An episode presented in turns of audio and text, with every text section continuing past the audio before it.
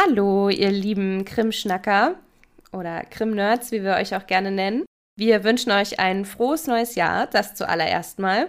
Und ihr hört wieder rein bei Krimschnack, der Kriminologie-Podcast. Darüber freuen wir uns sehr. Ich bin Marie. Und ich bin Annelie. Heute haben wir mal eine sehr unkonventionelle Folge vorbereitet, dazu gleich mehr.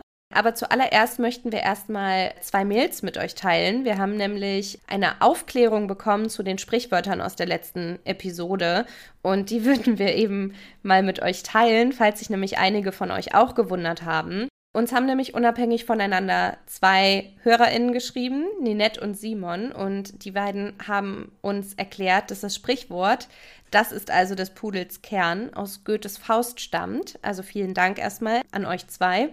Faust geht nämlich in diesem Buch von Goethe spazieren und trifft dabei einen Pudel, der ihm da irgendwie zuläuft.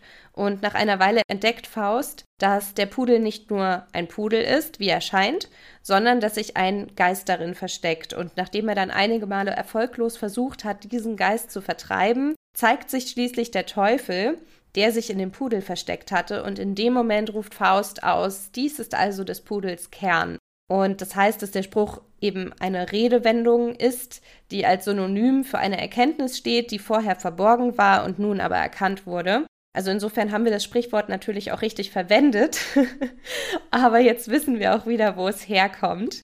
Hattest du Faust im Abi? Ja, ja, ja. Und deswegen ist es wahrscheinlich umso peinlicher, dass ich da nicht direkt drauf gekommen bin. Beziehungsweise als ich es dann gelesen habe in der Mail, muss ich sagen, hat es bei mir auch geklingelt. So, ah ja, stimmt, da war was. Aber ich habe tatsächlich Faust mehr oder weniger verdrängt seit dem Abi.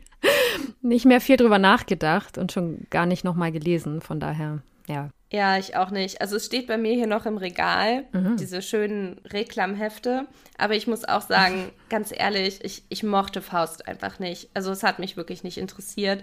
Ähm, ich habe lieber, keine Ahnung, Dürrenmatt oder Schiller gelesen. Fand ich viel besser. Mhm. Aber wir müssen ja zum Glück auch nicht alles wissen. Und wir haben ja auch zum Glück schlaue HörerInnen, die uns dann. Ein Glück, ja. Ja, die uns dann aufklären können. Ähm, genau, insofern vielen Dank an euch beide fand ich irgendwie ziemlich cool, dass wir da direkt zweimal Feedback dazu bekommen haben. Ja, die Bildungslücke ist geschlossen worden. genau. Oder quasi wieder reanimiert worden, weil wir wussten es ja mal. hm. Naja. Na, wobei ich sagen muss, ich finde sowas immer sehr cool, so wirklich mal zu gucken, woher kommen eigentlich das ein oder andere Sprichwort oder auch so bestimmte Worte, die man so nutzt, wo man dann manchmal drüber schaut und denkt so, hä, was? Mhm. Äh, und es gibt auch tatsächlich Podcasts, ich weiß jetzt gerade gar nicht mehr, wie der heißt, der sich auch tatsächlich damit beschäftigt, dass die gucken, so Redewendungen und woher kommen die eigentlich. Mm. Auch schon ewig nicht mehr reingehört, weil irgendwann ist dann halt auch langweilig, aber so ab und an ist es doch mal ganz interessant. Also von daher in Zukunft gerne ja damit, mit den Infos ja. zu Sprichwörtern. Ah, das würde mich wirklich interessieren, wie der heißt, weil also meine Mama hat nämlich auch immer mega viele Redewendungen und ich habe mich seit meiner Kindheit immer gefragt, woher kommen diese Sprichwörter? Also so Sachen wie, ja, na klar können wir das noch machen, ich habe ja keinen Esel mehr zu kämmen oder so. das sind irgendwie so richtig witzige Sachen und ich habe die auch irgendwann übernommen und dann haben mich immer alle Leute komisch angeguckt, so, hä, was sagt die da? Und ich dachte natürlich, dass alle wissen, was damit gemeint ist, weil meine Eltern das ja verwendet haben. ähm, vielleicht würde ich da mal ein paar Sprüche einschicken, falls sie das noch nicht behandelt haben. Ich finde das auch total interessant, weil es gibt ja auch tatsächlich so Sprichworte oder Wörter, die nur in einzelnen Familien vorkommen. Also die sind nicht mal regional, sondern noch kleiner sozusagen, auf kleinere Zellen irgendwie, mhm. ähm, dass sich das so von Generation zu Generation weiterträgt. Also es gibt bestimmte Sachen, die sage ich, da weiß ich, das kommt aus der Region, aus der ich eben komme da ist das relativ normal. Und hier in Hamburg versteht es dann niemand und denkt so, hä, was? Das stimmt. Und das ist dann eher regional, aber es gibt auch bestimmte Sachen, die sich tatsächlich in einzelnen Familien oder so in kleineren Kreisen irgendwie durchsetzen. Mhm. Auch so Worte für bestimmte Dinge. Irgendwer hat mir mal gesagt, das Wort für die ähm, Nagelhaut, also diese komische kleine Haut, die man da so am Daumen oder am Fingernagel hat, unten. ja. ich weiß auch schon nicht mehr, wie sie das genannt haben. Aber wir haben das dann gegoogelt und das Wort gab es überhaupt nicht. Also es ist, keine Ahnung, hat sich irgendwer dann ausgedacht in, in, in der Familie oder ihre Mutter. Ich glaube, sie meint, ihre Mutter sagt das. Das ist echt, das ist ein ganz interessantes Thema. Aber ist nicht unser Thema, wirklich, aber. Genau. Was unser Thema ist, sagen wir euch gleich nach unserem Jingle. Der muss trotzdem sein, auch mhm. wenn es heute eine unkonventionelle Episode für uns ist. Aber deshalb sage ich jetzt erstmal trotzdem viel Spaß bei der Episode. Ich glaube, es wird trotzdem schön und interessant. Und genau, deshalb lehnt euch zurück, macht es euch gemütlich. Wir legen los. Krimschnack. Der Kriminologie-Podcast.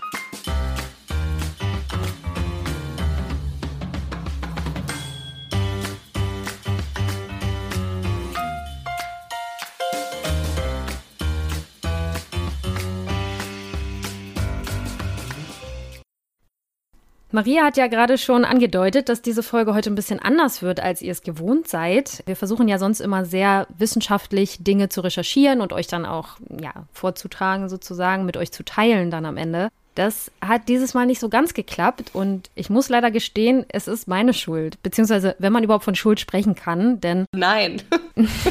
denn ich habe mich mit dem Coronavirus infiziert. Wie auch immer das passiert ist, weiß ich auch nicht. Aber ja, meine Familie und ich hatten oder ich bin immer noch positiv. Also wir haben Corona und sind jetzt in der Isolation schon mittlerweile seit acht Tagen. Und wie gesagt, mein Schnelltest zeigt auch immer noch positiv. Also bei mir ist das auch noch nicht zu Ende, während die anderen beiden Familienmitglieder sozusagen da schon negativ sind. Aber das führte natürlich dazu, dass aufgrund der ja, außergewöhnlichen Umstände wenig Zeit blieb zum Recherchieren für mich und wir dann gesagt haben, wir machen trotz allem eine Folge und machen die halt ein bisschen anders, indem wir nämlich die Gelegenheit mal nutzen, die vielen Fragen, die ihr uns so in den vergangenen Monaten und jetzt auch haben wir nochmal einen Aufruf gestartet bei Instagram und auch bei Facebook. Also die Fragen, die ihr an uns gestellt habt, dass wir die eben auch einfach mal aufgreifen, hier on air sozusagen und direkt beantworten. Zumindest einige davon. Und außerdem wollen wir euch gerne daran teilhaben lassen, wie sich dieser Podcast jetzt im Jahr 2022 auch weiterentwickeln wird und was wir für Ideen haben und was wir uns so für Gedanken gemacht haben. Wir hoffen natürlich, dass euch das gut gefällt und auch das werden wir heute dann mal so ein bisschen vorstellen. Und ich würde vorschlagen, wir fangen einfach mal mit den Fragen an. Was meinst du? Mhm. Eine Frage, die eine Hörerin uns gestellt hat, war, wie alt wir beide eigentlich sind. Das scheint jetzt allein von den Stimmen nicht so durchzukommen. Es ist ja auch so, eigentlich fragt man eine Dame sowas ja nicht. Ne?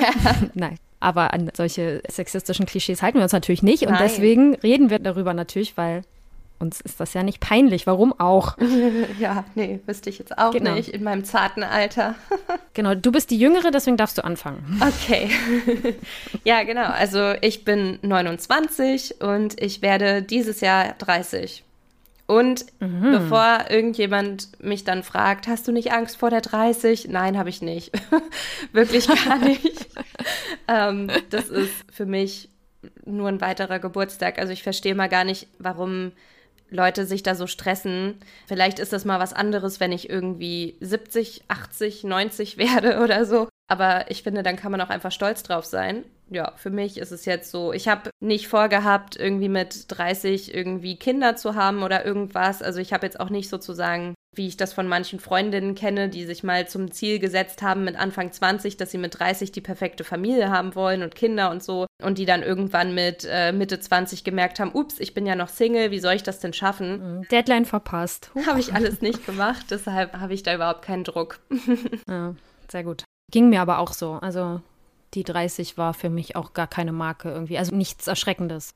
Ähm, ja, ich bin 34, also schon echt ein paar Jahre älter, wo ich ja doch immer wieder erstaunt bin, weil irgendwie kommt mir das gar nicht, der Altersunterschied gar nicht so groß vor. Aber die 30 dieses Jahr müssen wir eigentlich auf jeden Fall feiern, also deine 30. ähm, meine 35 eher nicht, also obwohl, ist auch schon wieder ein halbes Jahrzehnt, aber nee. Aber mal gucken, ob Corona uns dann überhaupt lässt. Schauen wir mal. Ja, genau. Sonst muss ich die Party halt aufspalten in, in mhm. sichere Abstände und dann immer so ganz kleine Gruppen. Gruppen. Ah ja. Eine andere Frage, die wir wirklich von Anfang an, also wir machen das ja jetzt auch schon seit anderthalb Jahren, und wir haben eigentlich von Anfang an auch immer die Frage bekommen, wie man überhaupt Kriminologin wird. Und mhm. das ist natürlich eine schwierige Frage, weil, also eine vielschichtige vielleicht, weil es ja zunächst mal so ist, dass man in Deutschland die reine Kriminologie in Anführungsstrichen nur im Masterstudium studieren kann. Das heißt, man braucht ein Bachelorstudium in einem entsprechenden Fach, das dann sozusagen erlaubt, dass man im Master darauf aufbaut.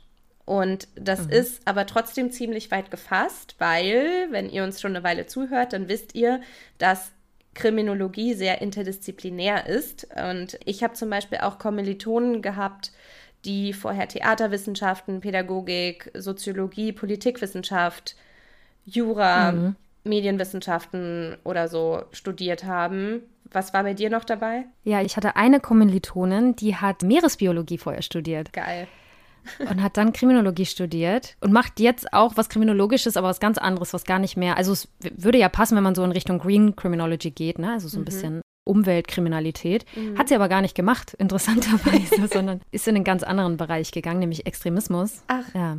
Aber es ist, es ist vieles möglich tatsächlich, ja. Sollte man gar nicht glauben, aber es ist wirklich immer sehr bunt gemischt, finde ich, in den mhm. Masterstudiengängen. Ja. ja. Und es ist ja auch bereichernd. Also ich fand das irgendwie immer mhm. ganz cool. In den Diskussionen haben sich dann einfach sehr viele unterschiedliche Perspektiven zu einem Mosaik zusammengefügt und da hat man halt nicht nur diesen Confirmation Bias. Dadurch, dass einfach nochmal so viele unterschiedliche Perspektiven zusammenkommen, wird es einfach alles nochmal spannender. Ja, total. Ich habe das ja auch, glaube ich, in unserer allerersten Folge auch gesagt, dass für mich das Kriminologiestudium, also ich habe ja vorher Jura studiert an der Uni Greifswald und hatte im Schwerpunkt auch schon Kriminologie, denn wir hatten da so ein, also an der juristischen Fakultät sozusagen auch Kriminologie und das war aber noch mal was anderes, ne, weil es sehr juristisch geprägt war und dann sozusagen hier in Hamburg mit der Durchmischung, also mit diesen ganzen unterschiedlichen Leuten und auch diesen unterschiedlichen Perspektiven und so auch Herangehensweisen und Betrachtungsweisen, das war schon wirklich, also für mich wirklich so horizonterweiternd. Mhm.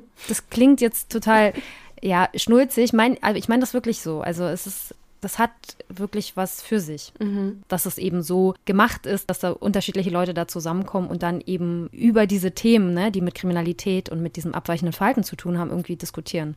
Mhm. Ja, mhm. vielleicht könnte man aber noch hinzufügen, im Ausland ist das nochmal was ganz anderes. Da kann man halt auch im Bachelor schon Kriminologie studieren. Das hat auch eine Freundin von mir zum Beispiel gemacht. Und dabei muss man dann, also falls das jemand von euch machen möchte, müsst ihr dann eben darauf achten, dass dieser Studiengang auch wirklich in Deutschland anerkannt wird, wenn ihr euch dann damit auf einen Master hier in Deutschland bewerben möchtet. Und in Deutschland gibt es aber auch, soweit ich weiß, nur wenige Orte, an denen man eben Kriminologie, also die reine Kriminologie sozusagen studieren kann. Das ist einmal eben die Uni Hamburg, wo Annelie und ich studiert haben. Das kann man dann eben einmal als Vollzeitmaster studieren und dann nochmal berufsbegleitend. Dann gibt es noch die Uni Regensburg. Da heißt der Studiengang Kriminologie und Gewaltforschung. Und dann gibt es noch die Ruhr-Universität Bochum. Aber das sind quasi Fernstudiengänge, soweit ich das überblicken konnte. Ich habe jetzt nicht ausgiebig recherchiert, sondern einfach nur mal so grob. Und soweit ich weiß, eben auch berufsbegleitend.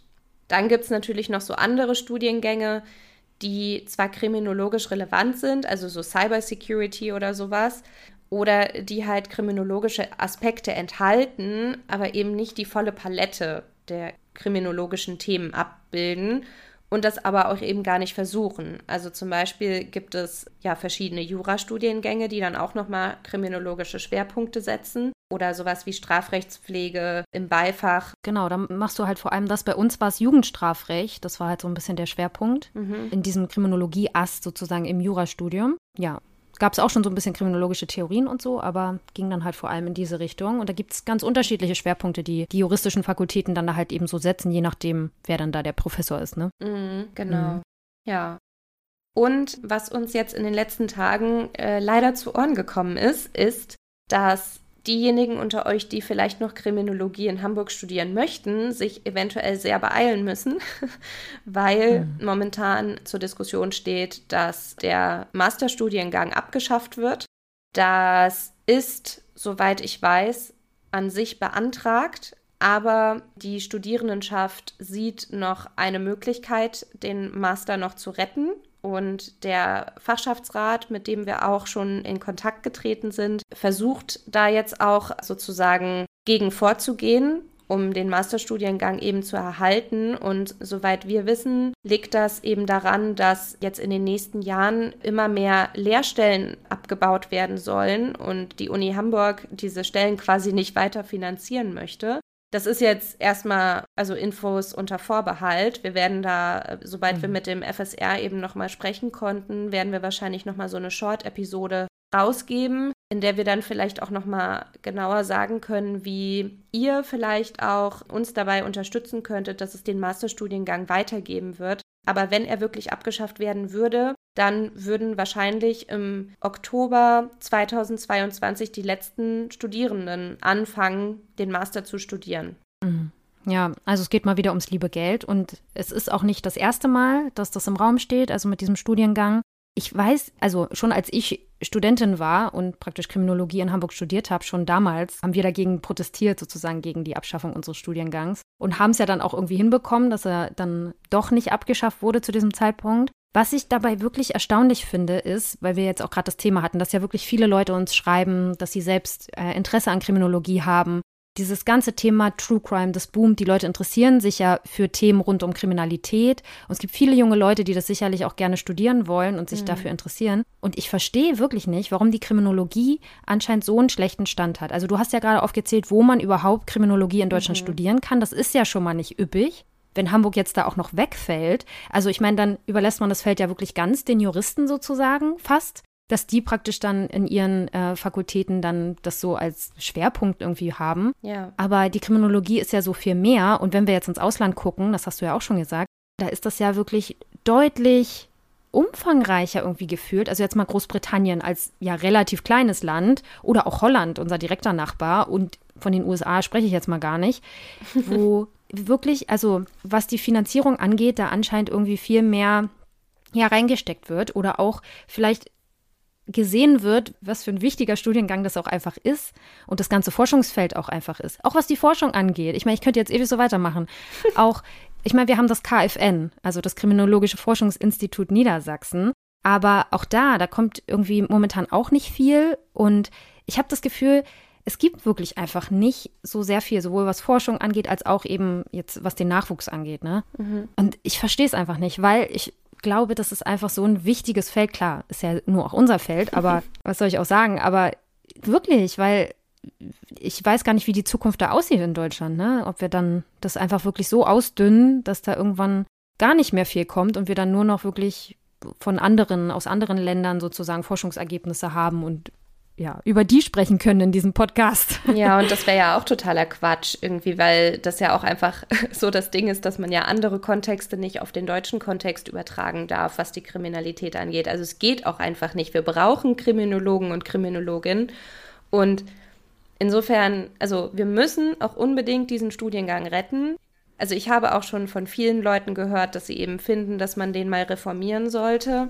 Ich fände zum Beispiel auch total super, wenn da mehr psychologische Aspekte oder überhaupt mal psychologische Aspekte mit drin sind, weil das war jetzt bei uns in Hamburg ja überhaupt nicht so. Aber deshalb muss man ihn ja nicht gleich abschaffen. Also nur weil man was reformieren könnte, heißt es ja nicht, dass man alle Zelte abbrechen muss und dann sagen muss, ja, dann lassen wir es ganz. Und es scheint ja auch durchaus kein Interessenproblem zu sein von Leuten, die das studieren möchten, sondern von der Finanzierungsseite her ein Problem zu sein. Ja, Prioritäten, ne? genau, und dann muss man eben einfach denjenigen, die das Geld vergeben, nochmal klar machen, wie wichtig dieser Studiengang ist. Und da werden wir jetzt in den nächsten Wochen auf jeden Fall mal sehen, was da jetzt angeleiert wird.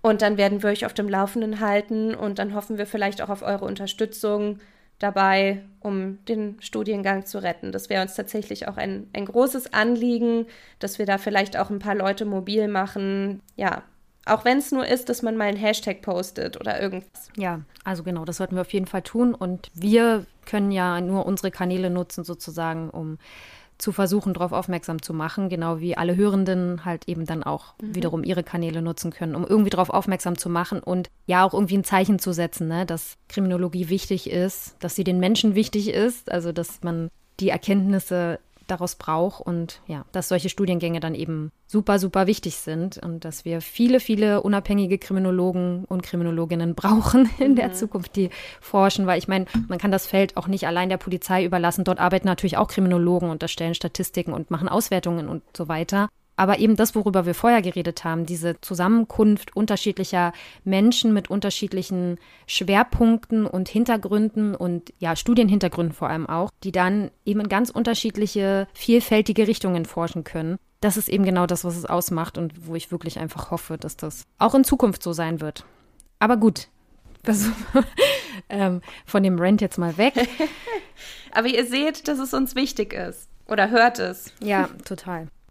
Aber der Studiengang oder praktisch das Erlernen dieser kriminologischen Grundlagen und des Werkzeugs sozusagen ist eben das eine. Und die andere Frage, die uns dann sehr, sehr oft gestellt wird, ist, was macht man dann eigentlich nach dem Studium damit? Also, dass wir nicht unbedingt Profiler sind, das haben wir auch schon in der ersten Episode oder in der zweiten, glaube ich, haben wir auch schon drüber gesprochen. Aber das Arbeitsfeld ist wirklich einfach ein so großes, dass es mir sehr schwer fällt, da jetzt zu sagen, was genau macht man, wenn man Kriminologe oder Kriminologin ist. Da gibt es ganz, ganz unterschiedliche Möglichkeiten. Also man kann natürlich Forschung und Lehre, darüber sprechen wir ja viel, also über die Forschung, dass Kriminologen eben zu bestimmten Themen forschen.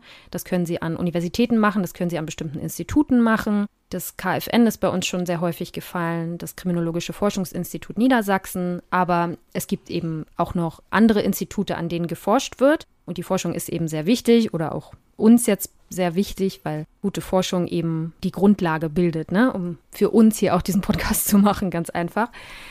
Die andere Sache ist aber, man kann natürlich auch als Kriminologe oder Kriminologin praktisch arbeiten im Sinne von beispielsweise bei der Polizei. Ich habe Kommilitonen und Kommilitoninnen, die mittlerweile für die Polizei arbeiten als Kriminologen. Dann kann man natürlich auch im Bereich Politik als Kriminologin, als Kriminologe arbeiten, aber auch in der Wirtschaft. Ne? Also auch da gibt es tatsächlich Möglichkeiten. Auch NGOs sind zum Beispiel Möglichkeiten, wo man dann als Kriminologe oder Kriminologin arbeitet. Gefängnisse, auch da kenne ich tatsächlich Leute, die dann in verschiedenen JVAs arbeiten als Kriminologen. Was fällt dir noch so ein? Habe ich irgendwas vergessen? Es gibt auch noch die Möglichkeit, dass man dann beim Staatsschutz irgendwie arbeitet, also Verfassungsschutz oder so. Da kenne ich auch mhm. einige, die diesen Weg eingeschlagen haben. Oder es gründen Leute Vereine zur Suchthilfe. Ein anderer Bereich, der mir gerade noch einfällt, wäre der ganze Bereich Journalismus. Mhm. Also im weitesten Sinne ja auch ein bisschen das, was wir hier machen, Wissenschaftsjournalismus oder mhm. Wissenschaftskommunikation. Ja. Auch das ist natürlich ein wichtiges Feld. Aber ich glaube, man merkt, dass das einfach so vielfältig ist. Also so unterschiedlich wie die Menschen sind, die das studieren, so sind nachher auch die Berufsmöglichkeiten. Man muss eben so ein bisschen seine eigene Nische finden, seinen eigenen Schwerpunkt setzen und dann, ja, je nachdem, für welches Thema man sich dann eben besonders interessiert oder wo man dann eben ankommt, ja. ja. Und es ist auch bei weitem nicht so, dass man definitiv Mathematik braucht für Kriminologie. Also das hat, haben uns auch ganz viele gefragt, die sich dafür interessieren. Und es kommt halt ganz stark darauf an, ob man eher daran interessiert ist, qualitativ oder quantitativ zu forschen. Ja. Also für die quantitative Forschung sollte man schon ein bestimmtes Grundverständnis davon haben, was dann die Statistikprogramme, die man nutzt, da sozusagen im Hintergrund rödeln. Mhm. Natürlich muss man am Anfang trotzdem so eine Art Grundausbildung mitmachen und ne, aber es ist trotzdem nicht so schlimm, wenn du nicht so gut in Mathe bist, aber es ist keine Grundvoraussetzung, dass du Einstein bist in dem Sinne. Ja, genau, dazu muss ich auch sagen, ich selbst als absolute Mathe-Niete ich habe ja diese Statistikvorlesungen besucht und auch mehr, als ich eigentlich hätte gemusst, weil ich gemerkt habe, dass es für mich, dass es mir tatsächlich schwerfällt, diese mathematischen Dinge zu verstehen. Und ich finde es schon auch wichtig, dass man dann auch quantitative Studien versteht. Mhm. Wenn man sich jetzt Kriminologe nennt, Kriminologin nennt, dass man dann auch wirklich Studien versteht, wo es um quantitative, also um statistische Sachen geht. Mhm. Und deswegen habe ich mich da schon wirklich reingefuchst. Man muss aber auch sagen, wenn man jetzt nicht total in diese Materie einsteigt und dann Statistiker werden will oder dann wirklich solche Auswertungen machen will, quantitative, dann ist das wirklich auch machbar. Also selbst als jemand, der mit Mathe immer schon ein bisschen auf Kriegsfuß stand, muss ich sagen, die Grundlagen, die kann man verstehen. Das ist jetzt auch nicht, es ist kein Hexenwerk, sondern außerdem ist es sowieso grundsätzlich gut, Statistiken zu verstehen, weil es gibt so viele und die gut lesen zu können, das ist auch tatsächlich ein Tool, was ich sagen muss, was mir seitdem auch immer mal wieder sehr geholfen hat. Mhm. Von daher. Sehen wir doch jetzt auch in der Corona-Zeit. Ja, genau, unter anderem, ja. Bestes Beispiel, genau. Ja, deswegen, auch wenn man Kriminologie gar nicht studiert, ist es trotzdem was, womit man sich gut beschäftigen kann. Und es gibt tatsächlich sehr, sehr gute, mittlerweile, damals als ich studiert habe, gab es die noch nicht, aber mittlerweile sehr, sehr gute YouTube-Videos. Unter anderem ja auch von Mighty Nguyen Kim. Die finde ich immer sehr, sehr gut äh, Sachen erklärt. Mhm. Ne? Kausalität und Korrelation, wo ist eigentlich der Unterschied? und solche Sachen, das ist wirklich interessant und das kann man super so weggucken. Also ja. Also von daher als kleinen Tipp.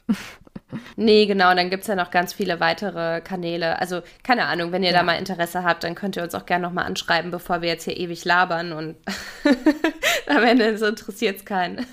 ja, ja, total. Ähm, genau, dann äh, gab es noch die Frage, was wir arbeiten. Und dazu kann mhm. ich im Moment leider nicht so viel sagen, weil ich gerade auf Jobsuche bin. Annelie, möchtest du sagen, was du tust? ja, kann ich gerne machen. Also ich bin jetzt schon seit einigen Jahren mit dem Studium fertig und habe seitdem auch schon verschiedene Sachen gemacht. Und zwar, ja, habe ich unter anderem an Universitäten gearbeitet, in der Lehre, also habe unterrichtet, Kriminologie unterrichtet, wissenschaftliches Arbeiten unterrichtet und solche Sachen. Und habe den Hauptteil der Zeit aber seit dem Ende meines Studiums mit Forschen verbracht, und zwar mit qualitativer Forschung zu unterschiedlichen Themen, auch wie gesagt an unterschiedlichen Hochschulen. Ja, ich habe gerade gesagt, ich war an verschiedenen Unis tätig, das stimmt gar nicht. Ich war an einer Uni tätig und an einer Fachhochschule, das ist ein Unterschied. Ja, und habe, wie gesagt, bei beiden zu unterschiedlichen Sachen geforscht, qualitativ geforscht, ja, und habe dann Forschungsberichte veröffentlicht und mache aber seit ja, Herbst letzten Jahres was ganz anderes. Und zwar leite ich jetzt einen Jugendhilfsverein. Und da geht es vor allem ja um das große Thema Prävention eher. Also Forschung und Lehre mache ich derzeit nicht mehr, beziehungsweise das stimmt gar nicht. Ich lehre immer noch an einer Fachhochschule in Hamburg, aber das nur nebenbei. Mein Hauptberuf ist mittlerweile ein anderer, und zwar ja die Leitung dieses Vereins und die Kinder- und Jugendhilfe. Mhm. Ja. Ja, und zu dem einen Forschungsbericht von dir wollten wir ja zumindest auch noch mal eine Episode machen, aber da müssen wir mhm. erst noch mal ein paar andere Episoden produzieren, damit wir dann den Vorbau haben und ja. dann ordentlich darüber sprechen können. Darauf freue ich mich schon. Ich liebe es ja, über meine eigene Forschung zu sprechen. Von daher, ja, I can't wait. Also ich freue mich auf jeden Fall voll drauf. Und ihr könntet euch auch darauf freuen, weil Annelie da wirklich was Cooles gemacht hat. Ja. Und der Abschlussbericht, der wird jetzt auch, also die Veröffentlichung davon, geschrieben ist ja schon länger, aber die Veröffentlichung davon, die steht jetzt auch gerade kurz bevor. Uhu. ich kann das ja auch mal in den sozialen Medien teilen dann, wenn es soweit ist. Ja, voll gerne. Ja, gucken bestimmt voll viele Leute rein. Also würde ich jetzt mal behaupten. Ja. Wuhu. Ein bisschen Werbung in eigener Sache. Naja, und was Annelie und ich ja auch im Moment versuchen auszuloten, ist, wie wir vielleicht Krimschnack sogar zum Beruf machen könnten, weil uns, das sagen wir ja auch irgendwie immer wieder, weil uns das einfach eine Herzensangelegenheit geworden ist und es macht uns ja auch Spaß und ist ja auch in unserer Sicht, und wir kriegen das von euch ja auch immer wieder mal als Rückmeldung, auch was, was der Gesellschaft nützt. Genau. Möchtest du dazu noch was sagen?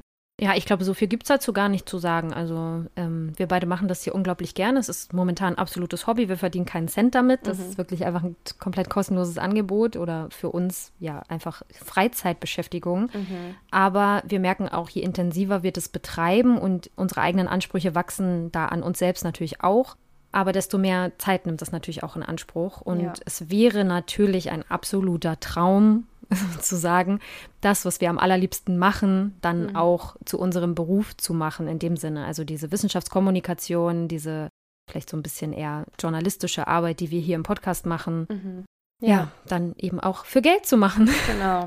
Und das Angebot auch noch auszubauen. Im Moment machen wir es ja auch aus Kosten- und zeittechnischen Gründen nur einmal im Monat. Und wir würden dann natürlich das Angebot ausbauen wollen. Genau. Aber wäre schon gut, wenn zum Beispiel auch die Bücher, die wir dafür kaufen, die ja dann auch mal gut und gerne 80 Euro kosten, mhm. wenn die eben auch bezahlt würden. Insofern, mhm. genau, da versuchen wir momentan mehrere Möglichkeiten auszuloten und wir lassen euch dann wissen, wenn wir eine Lösung gefunden haben oder auch nicht. oder auch nicht, genau. Oder wenn es einfach so weiterläuft wie bisher. Genau. ja, genau. Oh, und weißt du, was mir gerade noch einfällt? Ich, mich hat heute noch eine Frage erreicht. Und zwar hat uns ein Hörer geschrieben, dass ihn interessieren würde, wie lange wir uns schon kennen und wie wir uns überhaupt kennengelernt haben. möchtest, möchtest du mal unsere Meet Cute Geschichte erzählen? Unsere Kennenlerngeschichte? Ja, also wir haben beide für Rainer Pretorius gearbeitet und den hatten wir ja auch schon als Experten, unseren allerersten Experten hier. Genau, es war ein Professor an der Universität der Bundeswehr und dort haben wir beide sozusagen als Studentinnen gearbeitet noch. Ja, beziehungsweise du warst äh, wissenschaftliche Mitarbeiterin. Ah, ja, da als war ich schon, wir uns stimmt. kennengelernt haben. Ja, stimmt. Und ich, also und du, nee, war andersrum. also du hast als Studentin für ihn schon gearbeitet, ne? Mhm, ja. Genau. Und dann wurde Annelie wissenschaftliche Mitarbeiterin und dann kam ich irgendwann ins Boot. Und genau, dann. Als studentische Mitarbeiterin, genau. Mhm. Und ich weiß noch, dass ich sogar dein, deine Bewerbung und den Lebenslauf gelesen habe und so. Und wir dann noch darüber gesprochen haben, sollen wir die einladen, sollen wir die nicht einladen? und du so, nee, lieber nicht, die klingt voll komisch. ja, ich glaube, das schlagende Argument war am Ende, weil du genau wie Rainer Pretorius, also wie der Prof, ja in Marburg studiert hast. Und deswegen hattest du dann Stein im Brett. Ja, aber das war auch direkt im Bewerbungsgespräch halt mega cool ich erzähle das jetzt auch einfach, weil ich das irgendwie, da hatten wir sofort auch so einen Bond. Wir sind während, während des Bewerbungsgesprächs sind Rainer und ich eben auf den Trichter gekommen, dass ich immer in, also was heißt immer, das klingt jetzt irgendwie auch falsch, aber ich meine, als Studentin geht man halt durchaus mal in Kneipen, so. Äh, und in Marburg kann man das sehr gut tun. Und Jetzt ich tu war doch nicht so. Du warst doch nirgendwo anders in Marburg. nur gefeiert. Ähm, dazu äußere ich mich jetzt nicht. Kein Kommentar. Ich muss mich nicht selbst belasten.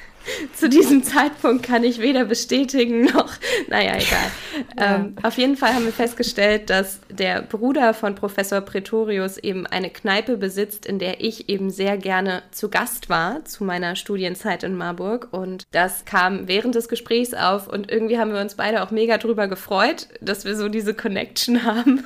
Und ich glaube, wir haben uns aber auch generell alle einfach gut miteinander verstanden. Also es war auch einfach sehr locker. Ja, total. Und total. Genau, ja, darüber haben wir uns eigentlich kennengelernt und dann auch, ja, immer mehr kennengelernt und angefreundet. genau, es war eine richtig coole Zeit, auch so unter uns KollegInnen sozusagen war das richtig gut. Aber ich glaube, wir haben auch gemeinsam da so, so manches durchstanden sozusagen ja. in der Zeit.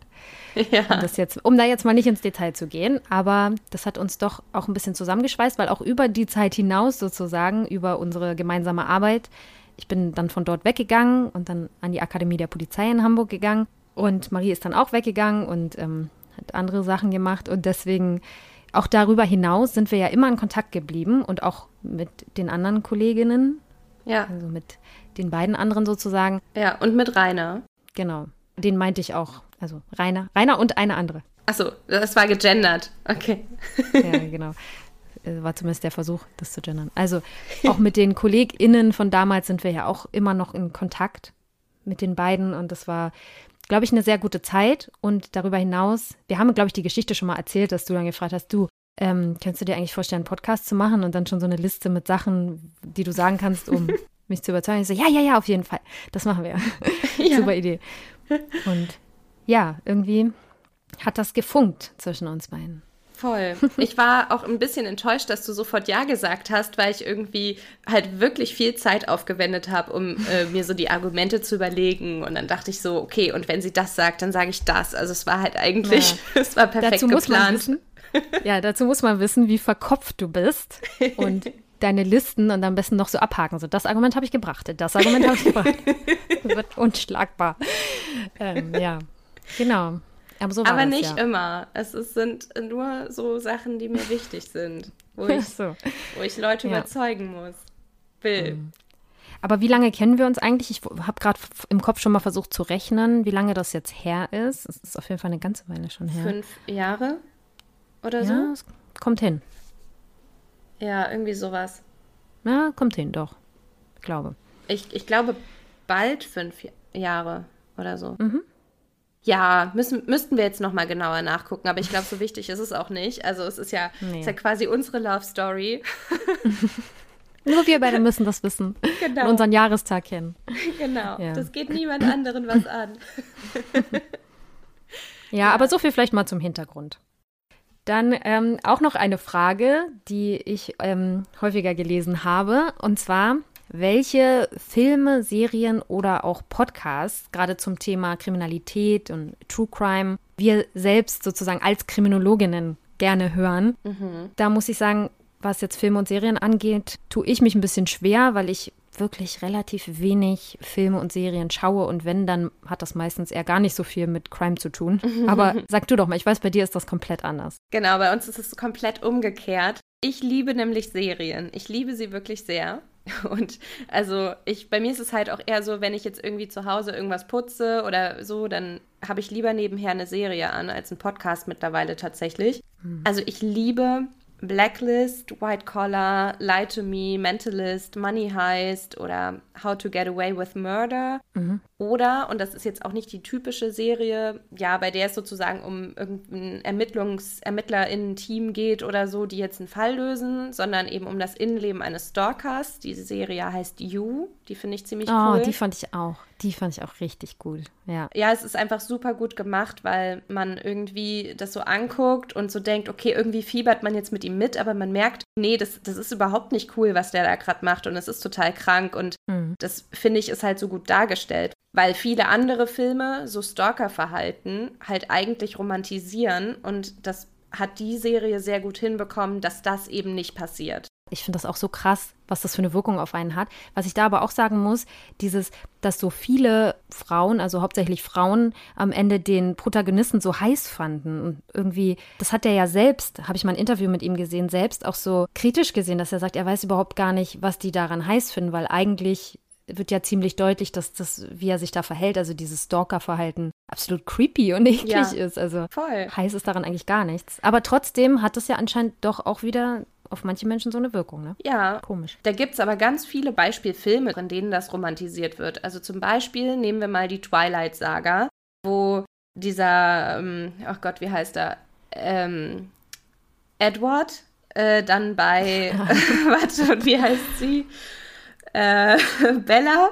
Ich, ich weiß es nicht. Ich habe das vor Jahren nicht. mal geguckt, äh, wo Edward bei Bella dann auf einmal quasi, ich, ich weiß nicht, ob er bei ihr im, im, Zimmer schon steht oder auf jeden Fall sie, also er guckt ihr gern beim Schlafen zu und irgendwie beobachtet sie halt nachts heimlich durchs Fenster. Mhm. Super creepy wieso verliebt man sich in so einen Typ? Aber es ist halt, in, in diesem Film wird das halt romantisch dargestellt und es ist halt ein großes Problem, das finde ich die Filmindustrie hat und mhm. das finde ich halt besonders gut an You und genau deshalb finde ich die Serie auch sehr cool. Genau, Mindhunter finde ich auch cool, vor allem weil sich die Serie an wahren Begebenheiten orientiert und auch die Interviews, die dort dargestellt werden mit diesen Serientätern, in Teilen halt auch Wort für Wort so abgelaufen sind. Mhm, fand ich auch gut. Zum Vergleich könnt ihr euch da mal die Originalvideos auf YouTube ansehen. Und mhm. ansonsten mag ich aber auch Serien, die das so ein bisschen lustig aufarbeiten. Also zum Beispiel so als Anwaltsserien finde ich jetzt Suits und Boston Legal gut. Oder als Polizeikomödie finde ich wirklich Hot Fuzz richtig, richtig gut. Oder mh, hm, Orange is the New Black ist auch manchmal witzig. Mhm, die habe ich auch gesehen. Und ich muss auch sagen, ich finde die deutschen Tatorte, da bin ich irgendwie nicht so ein Fan von. Ich fand früher die Münsteraner ganz gut, aber Annelie und ich haben mal auch bei Instagram so einen Post, oder ich glaube, wir haben ihn auch auf Facebook geteilt, so einen Post geteilt. Da ging es um einen Tatort. Ich glaube, das war mit rechtspolitisch motivierter Gewalt. Und dann kam irgendwie während der Ermittlung auf einmal der Verfassungsschutz rein und hat groß rumgetönt, ja, wir übernehmen jetzt hier den Fall und das FBI. genau. Und wir regeln das jetzt und der Bescheid, das kommt ganz von oben und äh, das kriegt ihr später noch und so. Und das ist mir manchmal ein bisschen, das tut mir zu sehr weh, weil das einfach, denke ich, manchmal auch vielleicht Ängste in den Menschen schürt vor einem übermächtigen Verfassungsschutz die halt einfach überhaupt nicht gerechtfertigt sind in dem Sinne. Hm. Ja, vielleicht kann man das nochmal deutlich sagen, denn so ist es nämlich nicht, dass der Verfassungsschutz irgendwie das deutsche FBI ist und dann irgendwelche Fälle übernimmt und dann von Angela Merkel abgesegnet dann irgendwie da machen kann, was sie wollen. das gibt's so nicht. Also ist ja vielleicht auch nochmal wichtig, vielleicht nochmal klar zu sagen. Aber kann ich dich weil wir gerade bei dem Thema sind, dann auch fragen, wenn du solche Sachen guckst, also solche Serien, wo es ja auch wirklich um Verbrechen geht und um die Hintergründe, guckst du das dann auch schon ein Stück weit als Kriminologin oder mit dem Background-Wissen, was du hast, oder machst du es wirklich rein zum Entertainment? Also kannst du das dann auch abschalten und sagen, gut, das ist jetzt halt ein Film, das ist nicht echt, sondern Nee, ich kann es nicht abschalten. Also ich gucke mir ja mit Absicht lieber irgendwie so US-amerikanische Serien an, weil ich dort das Rechtssystem nicht so gut kenne wie hier. Und ja, deshalb okay. ist das dann zum Entertainment quasi etwas besser, weil mir nicht so viele Fehler auffallen oder so. Ich nenne es jetzt mal dichterische Freiheiten. Aber mhm. selbst dann, wenn es mir auffällt, muss ich auch schon ganz klar sagen, okay, nein, Marie, das ist ein Film und so, entspann dich. Aber manchmal stört es mich dann schon sehr, das stimmt. Also ja.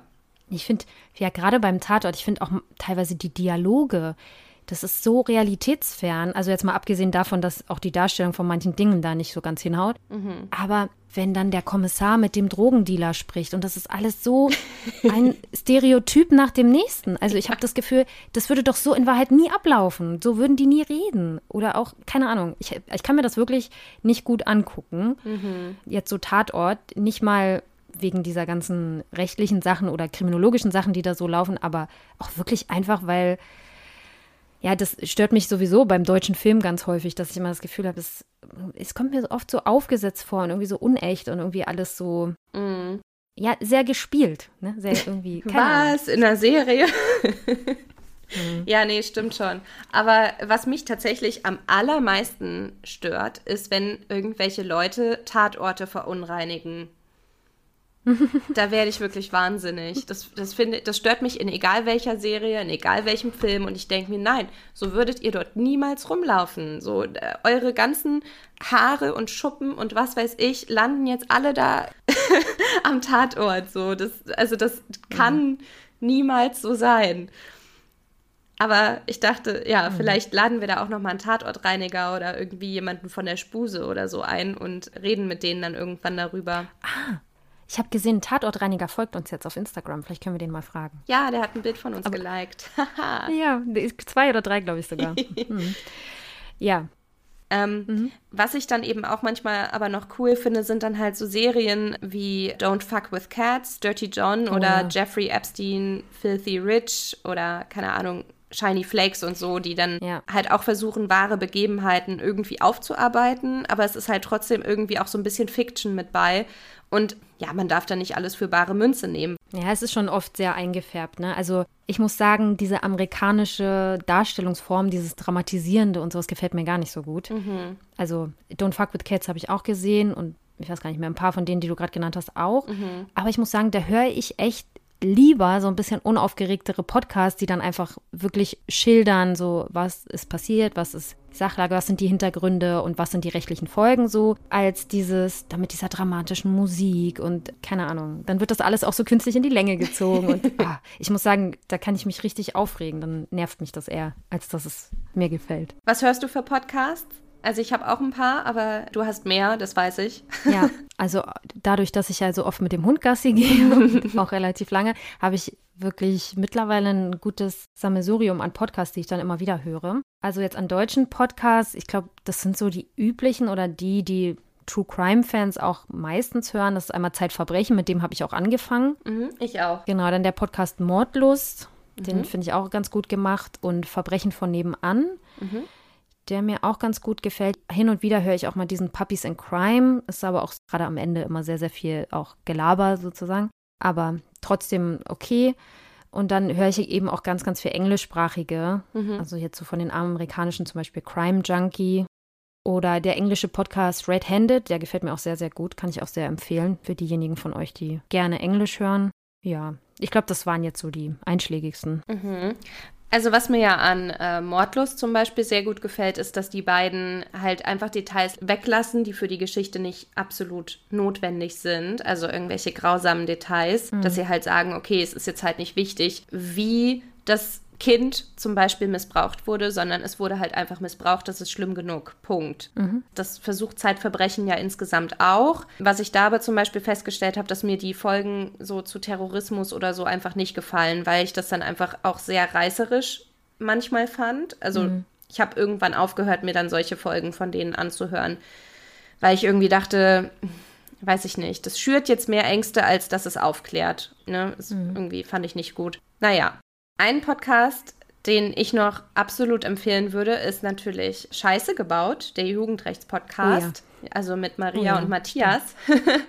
Die beiden haben wir auch schon mal bei uns zu Gast gehabt in unserer Episode, als wir über Wissenschaftskommunikation gesprochen haben. Und den höre ich tatsächlich auch wirklich regelmäßig, weil ich natürlich die beiden einfach persönlich sehr gern mag, aber auch, weil sie halt die Themen einfach sehr, sehr spannend aufbereiten und das auch nicht reißerisch mhm. ist. Also es ist halt dann wirklich einfach der Alltag von einer empathischen Jugendrichterin, die halt auch einfach versucht, den Jugendlichen wirklich zu helfen. Und das Ganze wird dann eben durch Matthias noch angereichert mit kriminologischen Erkenntnissen.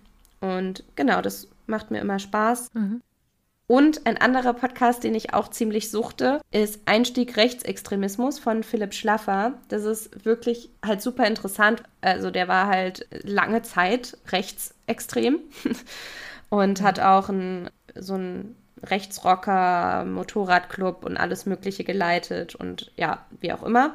Mhm. Äh, und er fängt halt eigentlich an, damit zu erklären, wie ist er überhaupt da reingerutscht und genau ich bin noch nicht an der Stelle, wo er sagt, wie er da wieder rausgekommen ist konkret. Das wird mich noch interessieren.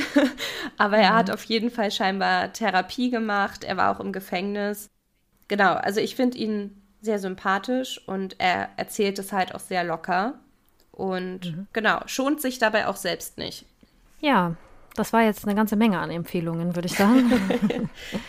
ja, um. ich ähm. meine, es müssen ja auch nicht zwangsläufig Empfehlungen sein, aber es sind halt die Sachen, die wir mögen. Genau.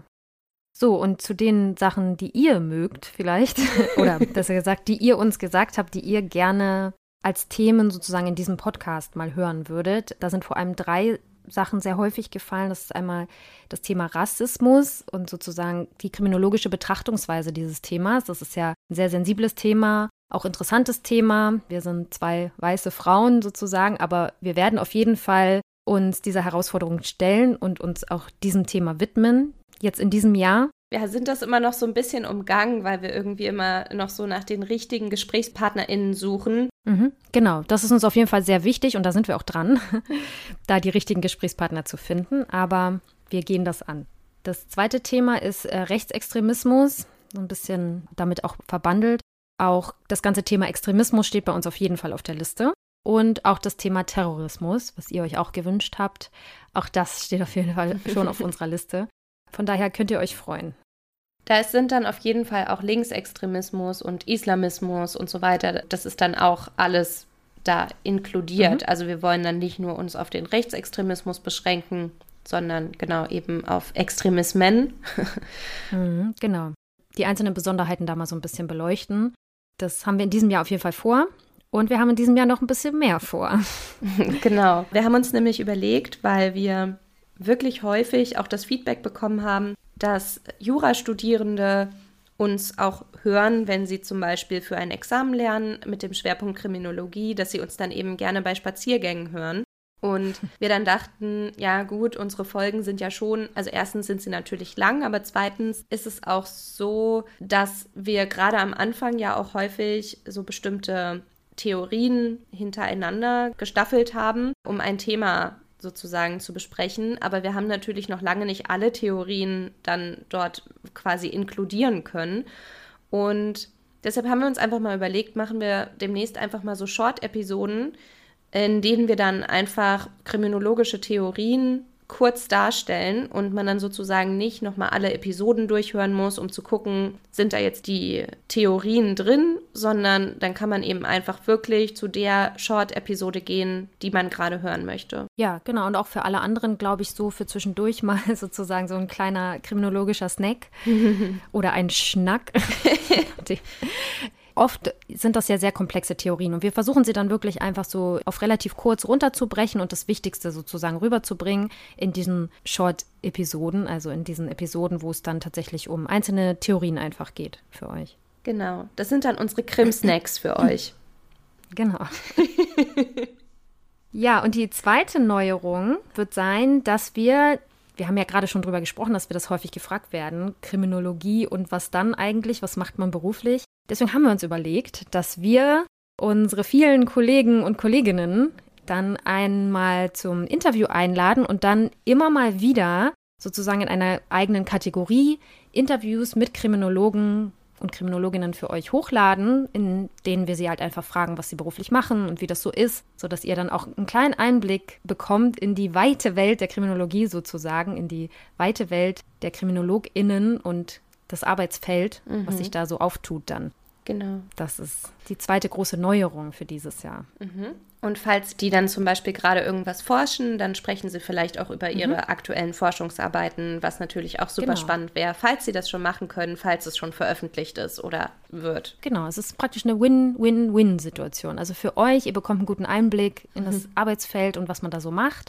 Für uns, wir hören natürlich auch interessante Geschichten von den KollegInnen und interessante Forschungsergebnisse und auch für unsere InterviewpartnerInnen ist es dann eben auch eine Möglichkeit, sozusagen auch mal an unsere HörerInnen ihre Forschungsergebnisse und das, was sie so machen, auch mal zu vermitteln.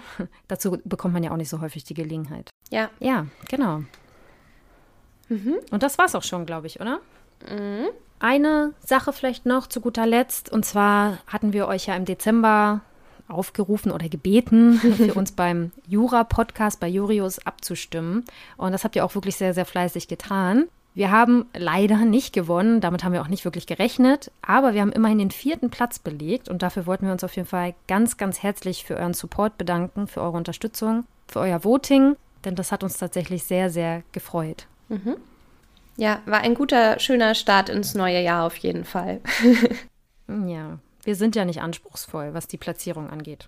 Ja, nächstes Mal geht doch ein bisschen mehr, ne? da ist noch Luft nach oben. Nein, also vielen Dank an, an alle, die abgestimmt haben. Mhm. Ja, und das war es dann von uns heute auch schon. Was heißt schon? Ich glaube, wir haben jetzt doch ganz schön lange geredet, mhm. obwohl ich hier Corona infiziert auf Distanz sozusagen ähm, sitze. Aber es war doch echt ganz nett, finde ich. Also ja. Auch mal ganz nett, wirklich einfach mal nur so zu schnacken, ohne Skript und ohne große Vorbereitung. Hat auch was für sich. Wenn ihr das auch gut findet, gebt uns gerne mal ein Feedback darüber, auch wenn ihr es total blöd findet und wollt, dass wir zukünftig nur noch wirklich inhaltliche Sachen hier besprechen und nicht mehr Maries Serien- und Filmliste von Netflix und Co. einmal abarbeiten. Vielleicht mache ich noch einen neuen Podcast, wo ich einfach nur über Serien rede. ja, auch eine Idee. Ich kann ja dann dabei sein und einfach nur zuhören. Genau, du stellst dann Fragen. Und wieso findest genau. du das gut? ja, genau.